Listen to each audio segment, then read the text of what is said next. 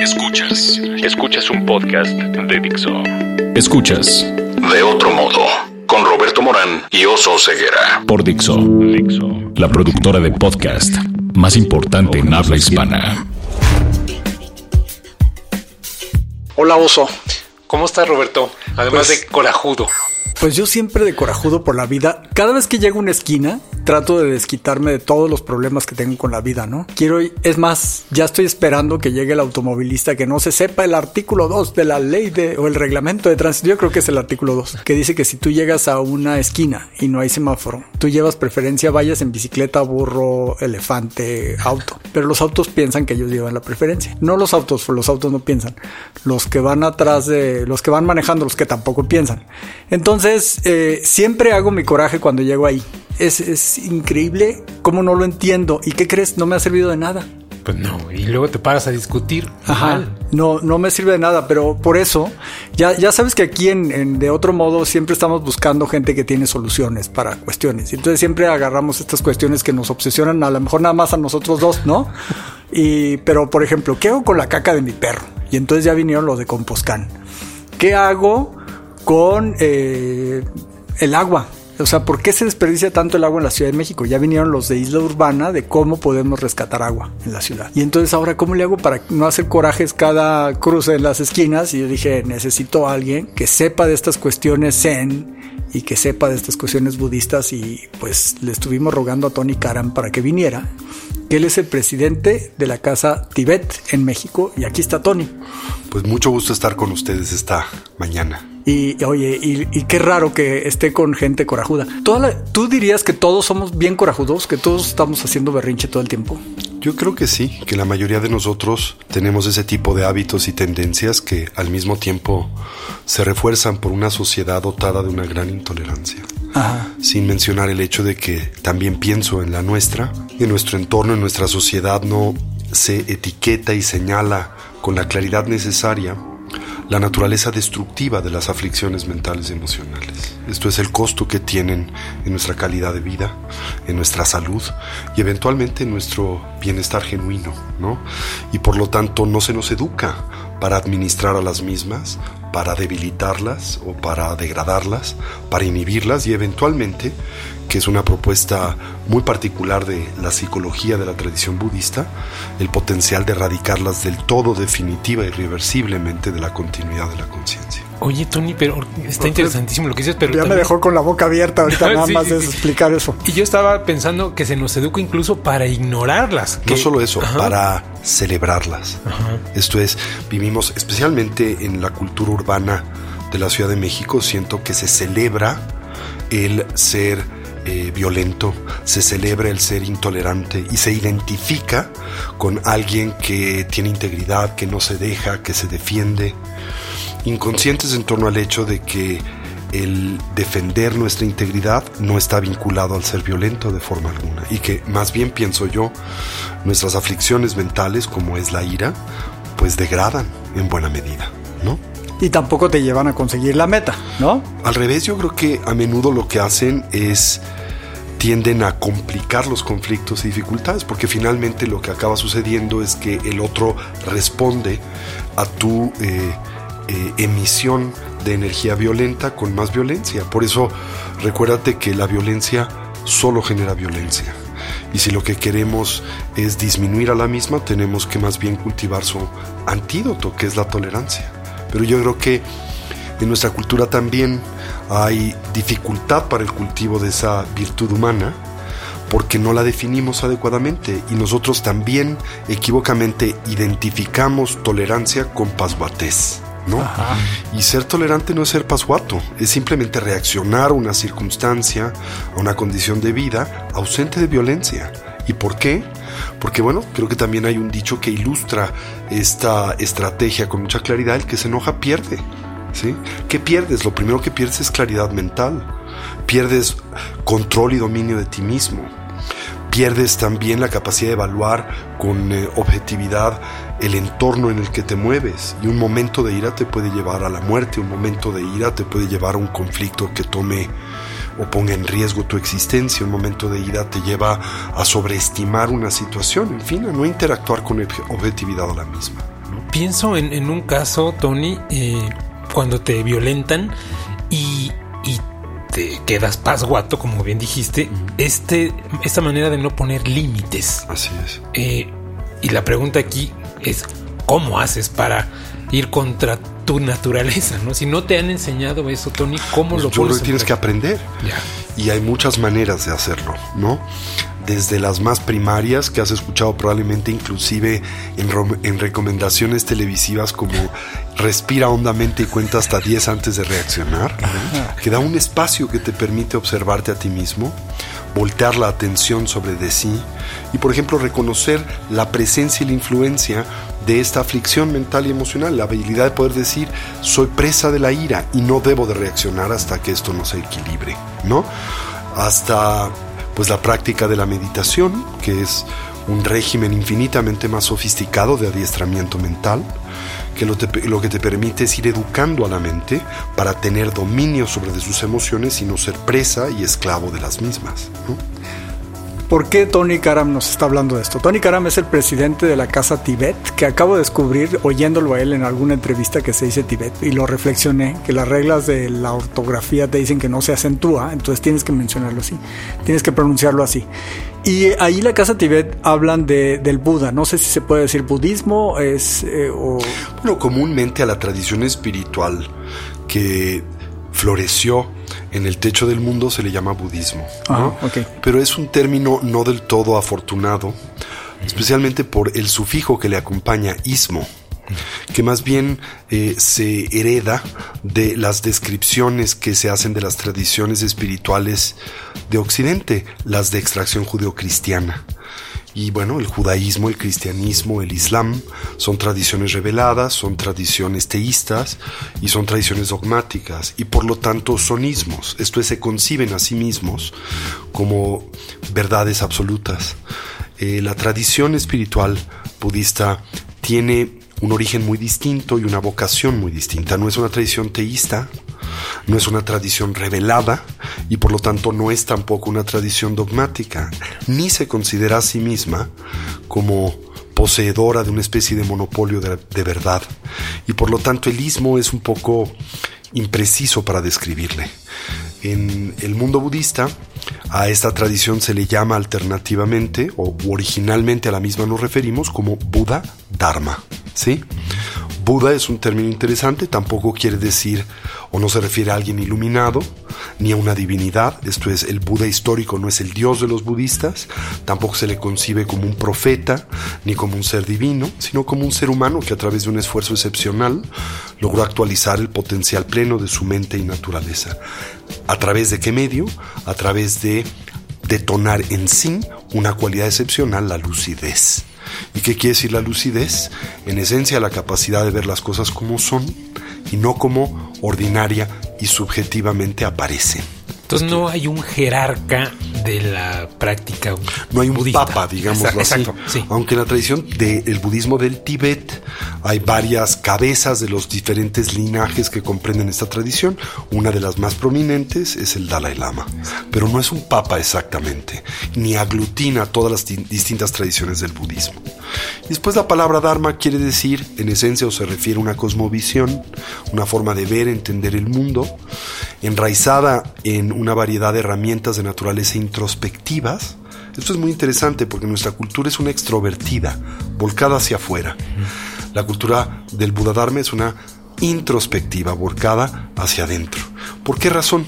Porque nuestra cultura en buena medida concibe que nuestra experiencia es determinada por el mundo. Mientras que la civilización espiritual del Buda Dharma afirma que nuestra experiencia es determinada por la mente. ¿Es influenciada por el mundo? Sí, por supuesto, pero no es determinada por el mundo. Lo que determina la conformación de nuestra experiencia es la conciencia. Y por lo tanto, en lugar de pasar buena parte de nuestras vidas intentando manipular al mundo para obtener algún tipo de beneficio o resultado o para evadir algún problema o dificultad, lo cual tiene un potencial muy limitado porque nuestra capacidad de injerencia sobre el mundo es modesta. La tradición budista o el Buda Dharma lo que plantea es transformar a la mente el instrumento a través del cual decodificamos y entendemos o interpretamos al mundo de la experiencia, lo cual está siempre en el campo de nuestra capacidad y posibilidad. Eso no quiere decir que tengamos que dejar de desear las cosas, ¿no? Este, hay una historia del budismo, Buda Dharma que de esta del, del, changuito que va muy contento brincando por el bosque y que de pronto ve a la luna en, reflejada en el lago, ¿no? Y dice yo lo quiero alcanzar, la quiero alcanzar, la quiero alcanzar, la quiero alcanzar. Y se queda ahí hasta que, no sé, según algunas historias se queda ahí para siempre. Sí, porque o hasta que se cae al lago y se da cuenta que la luna está arriba Así y que, no la va a alcanzar. Que a lo que está aferrado eso es a una ilusión, ¿no? No, la tradición budista no plantea que nosotros debemos, para avanzar espiritual o evolutivamente, desvincularnos del mundo. Lo que plantea es que debemos de desvincularnos de la forma neurótica con la que nos vinculamos al mundo. Esto es, el mundo no se concibe en sí mismo como el problema, sino se afirma que el problema radica en la forma equívoca en la que el individuo se relaciona con este, a través de expectativas y demandas inviables o que no le corresponden. Y esto es lo que nos impide y dificulta acceder a una dimensión genuina de bienestar y felicidad, que a su vez debemos de distinguir del mero placer hedónico que es temporal y relativo, o de las causas que más bien propician y detonan conflictos y dificultades recurrentes. Entonces el problema en los seres humanos es que esto es algo que no establecemos con claridad. Entonces demandamos de las causas del dolor bienestar Demandamos de aquellas que nos proveen tan solo de bienestar temporal y relativo uno genuino y duradero. Y desconocemos cuáles son las causas del bienestar genuino. Y por eso sufrimos. Tony, pero, y digo pero porque de la tradición del ser humano, y luego de, tu familia y, luego de esta educación que recibimos, ¿cómo te contrapones a todo esto para empezar a voltear a verte a ti, ¿no? O sea, ¿cómo empiezas ese proceso? Yo creo que lo primero es que tienes que hacerte consciente del costo que tiene vivir como vivimos. Hay un dicho tibetano muy simpático que dice que si contemplas o concibes que la sabiduría es onerosa, examina el costo de la ignorancia.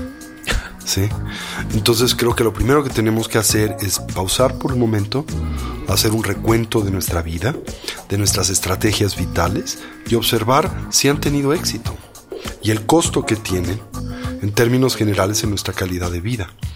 Y cuando descubres que esas estrategias han sido en el mejor escenario, bastante fallidas, ¿verdad?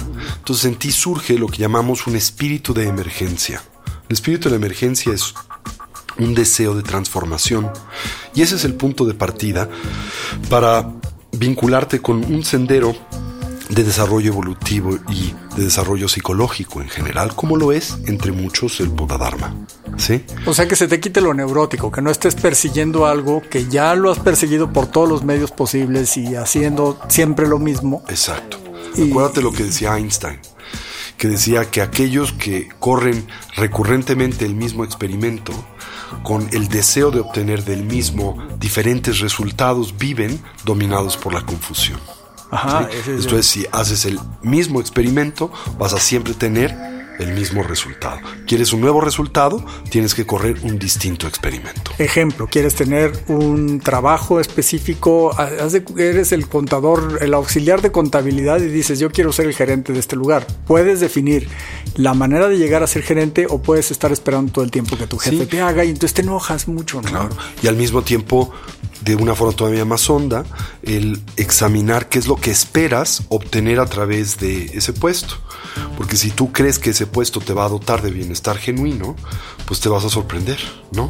Porque ese puesto no es una fuente genuina ni confiable de bienestar duradero. En el mejor escenario te aportará bienestar hedónico, que es temporal y relativo, que depende precisamente de estímulos agradables o de un puesto o de una posición. Pero si la posición fuera una fuente genuina de bienestar, pues todos los que la tienen tendrían que estar felices. Y no es el caso. Lo único que tienes que hacer es preguntarle al que ocupó tu puesto antes que tú. ¿Y entonces que renunciar a todo? ¿O el desapego? Eh, el, hacer una especie de reingeniería de nuestras expectativas y darle a las cosas eh, la importancia que tienen y nunca más más de la que tienen, ¿no? Mm. Entonces sí es maravilloso tener un buen puesto y tener un buen sueldo, pero eso no me va a dotar de bienestar genuino. Si quiero bienestar genuino, ese no depende de lo que tomo del mundo, sino depende de lo que traigo al mundo. En dependencia del equilibrio de mi mente y mi cuerpo, de la sincronía entre la mente y el cuerpo y en especial de una mente dotada de sabiduría que ve y entiende las cosas como son y no como aparecen. Tony, dices bienestar genuino. Genuino. A ver, ¿por qué? Define. Eh, sí, ¿qué? es? En la tradición eh, budista, en el Buda Dharma, se establece una distinción muy importante entre lo que llamamos el placer hedónico y el bienestar genuino. ¿Sí? El placer hedónico es el que se deriva del contacto de nuestras bases sensoriales, las físicas y la conciencia ordinaria, y estímulos que a nosotros aparecen temporal y relativamente como placenteros. ¿Como un enamoramiento? Digamos, por ejemplo, por ser, o el placer que derivas de el, eh, comer un pastel de chocolate. ¿Sí? Bien, ahora, cuando tú comes un pastel de chocolate, ¿cómo aparece a ti? Si el pastel de chocolate te produce placer, ¿no? La experiencia te es placentera y te preguntas de dónde viene, qué detona esa experiencia. Tu respuesta automática es el pastel de chocolate, ¿no? Pero la realidad es que el pastel de chocolate es tan solo una causa cooperativa en la elaboración de esa experiencia.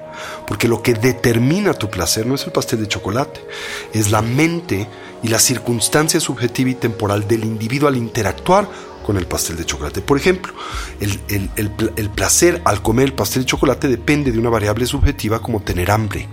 Depende del hecho de estar socializado al gusto del pastel de chocolate, dado el hecho de que el pastel de chocolate no le sabe igual a todos los perceptores depende de una mirada de diferentes tipos de factores, pero tú ordinariamente al degustar el pastel no eres consciente de estas variables. Basta el pastel de chocolate, yo estoy pensando ya en el de Starbucks, en el de los tulipanes. el de Starbucks es muy dulce, pero el de los tulipanes. Ah, a ver, o sea, pastel chocolate es sexo. eso es, a ver. lo mismo, ¿no? Así es.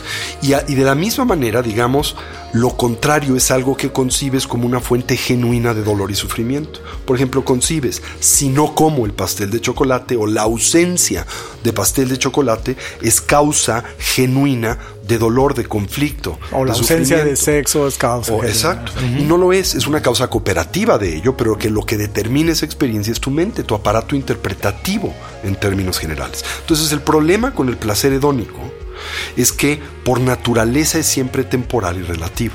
Ahora, en sí, esto no es necesariamente algo malo. ¿Sí? El problema es cuando a esa estructura le proyectas una demanda que no puede cumplir. Esto es, el pastel de chocolate te puede dar satisfacción temporal y relativa, pero no permanente y duradera. Entonces, en el momento en que te involucras con el pastel, con esta demanda, generas las causas para la decepción, la ansiedad y el sufrimiento. Y no solo eso, esa demanda, tristemente, envenena siquiera la experiencia temporal de agrado que derivabas de la interacción con el pastel de chocolate. Porque estás dominado por la ansiedad de que dure, de que no termine, de que no te pidan un cachito, ¿verdad? Porque claro, como le concibes como una fuente confiable de placer y bienestar, si alguien te pide un cachito, te quita una dosis de ese bienestar. Entonces inconscientemente generas hostilidad para esa persona. El deseo de morderle la mano cuando te pide un cachito de tu pastel de chocolate, ¿no? Entonces, la tradición budista plantea que hay una dimensión mucho más elevada o depurada de bienestar. Le llama genuino. Y es ese tipo de bienestar que no depende, que no es detonado por ningún estímulo externo, ¿sí? Sino que más bien es consecuente de qué? De una sana o una equilibrada o coherente forma en que el perceptor interactúa con el mundo que le rodea. Se dice, no es el placer que depende de lo que tomas del mundo, el pastel de chocolate, sino es el, el, bienestar que adviene de lo que traes al mundo. Por ejemplo, un buen humor a través de al, comer el pastel de chocolate. Entonces, si estás de buen humor y te toca un pastel de chocolate seco o te toca un pastel de chocolate muy bien humectado o te toca un pastel de chocolate agrio, de todas maneras lo encuentras placentero porque tu estado mental así lo permite. Y si lo compartes es todavía mejor, mejor ¿verdad? Sí, porque tú cuando ahora... dicen pastel de chocolate piensas en sexo, ya estás hablando de Les voy a decir una historia chistosa. Mi hija tiene cuatro años y medio y ayer estaba en casa un amigo y vio un dulce en la mesa del, del amigo. Y le preguntó a mi hija, ¿de quién es ese dulce? Es tuyo si quieres. Y le dije, no puedes comer caramelo por los dientes. Y entonces le dijo, pero yo le puedo dar un dulce de los míos que no son de caramelo. Entonces fue por sus dulces y le ofreció un dulce de... Y, el, el mi amigo con eso tuvo el placer de, hacer eso. Y mi amigo estaba sorprendido, me dijo, me regaló uno de sus dulces. Le digo, sí, eso es muy compartida. Ahora, el problema con eh, esta estructura neurótica que nos apega al placer hedónico o al dolor hedónico es que nos hace dependientes del mundo.